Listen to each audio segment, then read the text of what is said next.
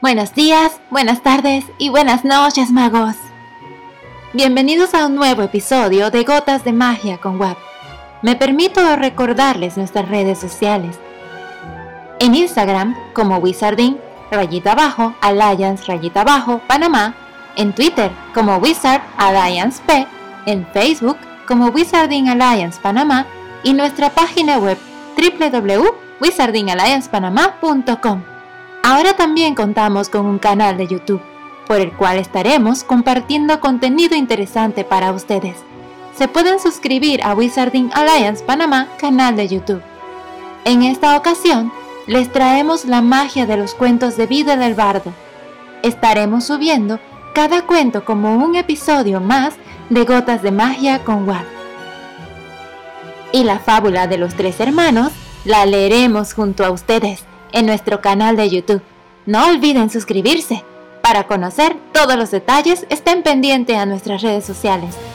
Ahora sin más, comencemos con el corazón peludo del brujo. Espero que lo disfruten, magos. El corazón peludo del brujo. Eras una vez un joven brujo atractivo, rico y con talento, que observó cómo sus amigos se comportaban como idiotas cuando se enamoraban. Retozaban como críos, se acicalaban y perdían el apetito y la dignidad.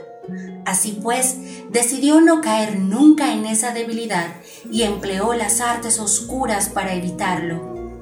La familia del brujo, que ignoraba su secreto, se sonreía al verlo tan frío y distante todo cambiará el día que quede prendado de una doncella, profetizaban. Pero el joven brujo no quedaba prendado de nadie.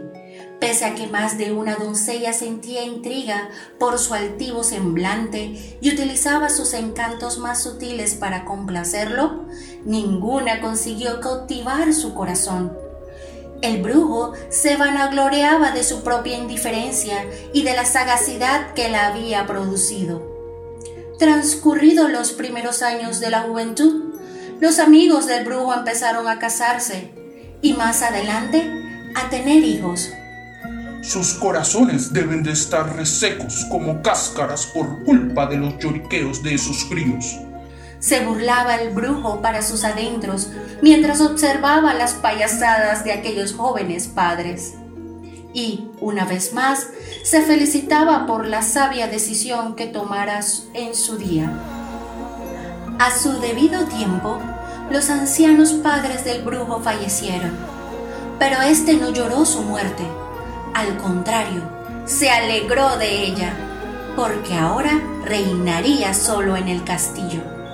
Había guardado su mayor tesoro en la mazmorra más recógnita y así pudo entregarse a una vida de lujo y desahogo, en la que su comodidad era el único objetivo de los numerosos sirvientes que lo rodeaban.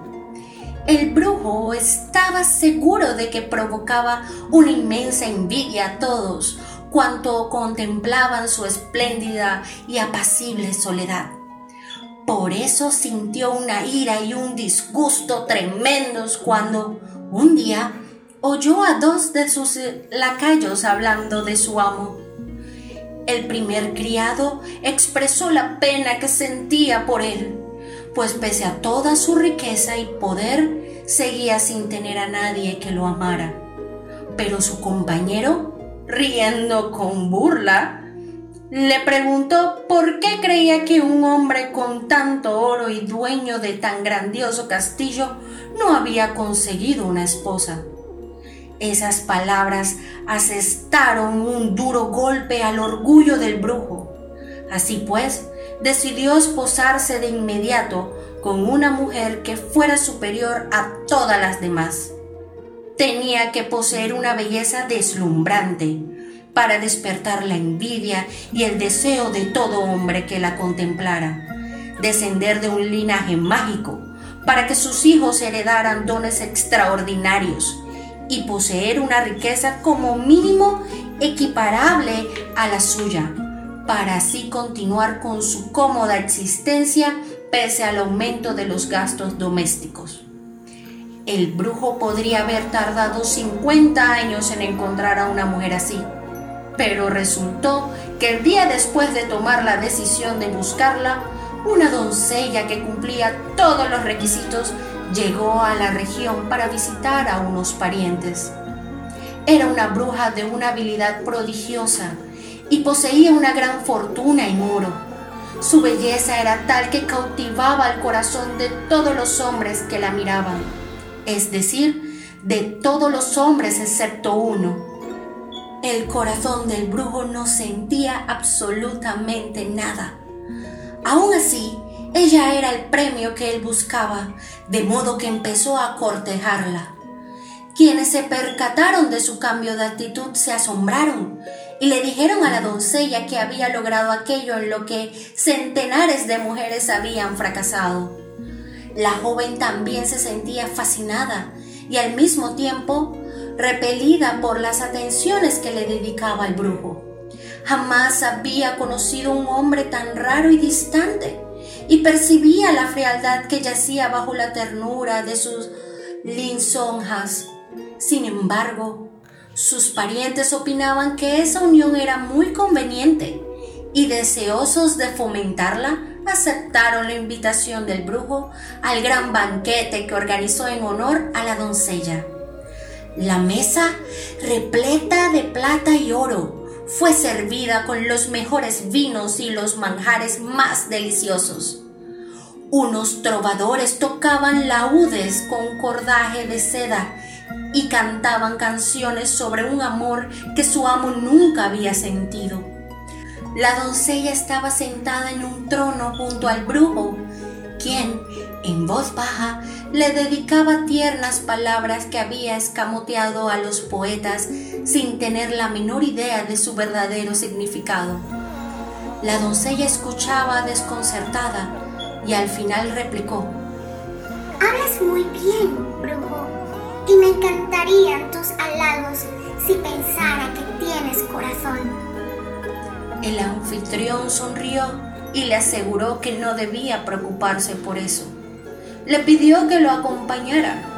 Ambos salieron del salón donde se celebraba el banquete y él la condujo hasta la mazmorra donde guardaba su mayor tesoro.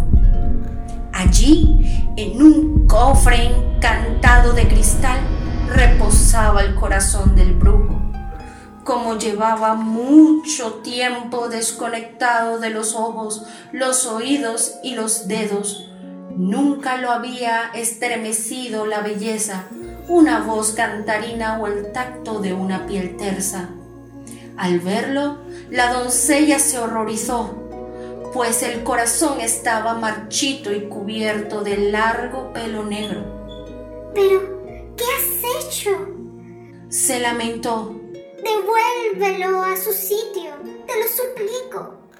El brujo comprendió que debía complacer a la joven, así que sacó su varita mágica, abrió el cofre de cristal, se hizo un tajo en el pecho y devolvió el peludo corazón a la vacía cavidad original. Ya estás curado y ahora conocerás el amor verdadero, exclamó la doncella radiante y lo abrazó.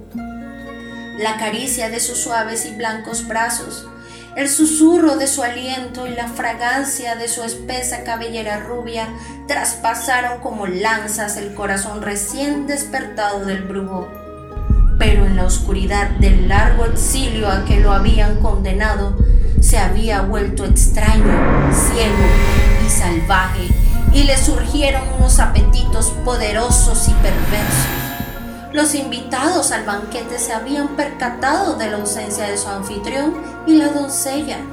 Al principio no se preocuparon, pero al pasar las horas empezaron a inquietarse y al final decidieron ir en su busca. Recorrieron todo el castillo y encontraron la mazmorra, donde los aguardaba una cena espantosa. La doncella yacía muerta en el suelo, con el pecho abierto, Agachado a su lado estaba el brujo, desquiciado y sosteniendo en una mano un gran corazón rojo, reluciente, liso y ensangrentado. La mía y acariciaba ese corazón mientras juraba que lo cambiaría por el suyo. En la otra mano sostenía su varita mágica, con la que intentaba extraerse el corazón marchito y peludo. Pero el corazón peludo era más fuerte que el brujo y se negaba a desconectarse de sus sentidos y volver al cofre donde había pasado tanto tiempo encerrado. Ante las horrorizadas miradas de sus invitados, el brujo dejó la varita y asió una daga de plata. Y tras jurar que nunca se dejaría gobernar por su corazón, se lo sacó del pecho a cuchilladas. Entonces se quedó un momento arrodillado, triunfante, con un corazón en cada mano. Y a continuación se desplomó sobre el cadáver de la doncella y murió.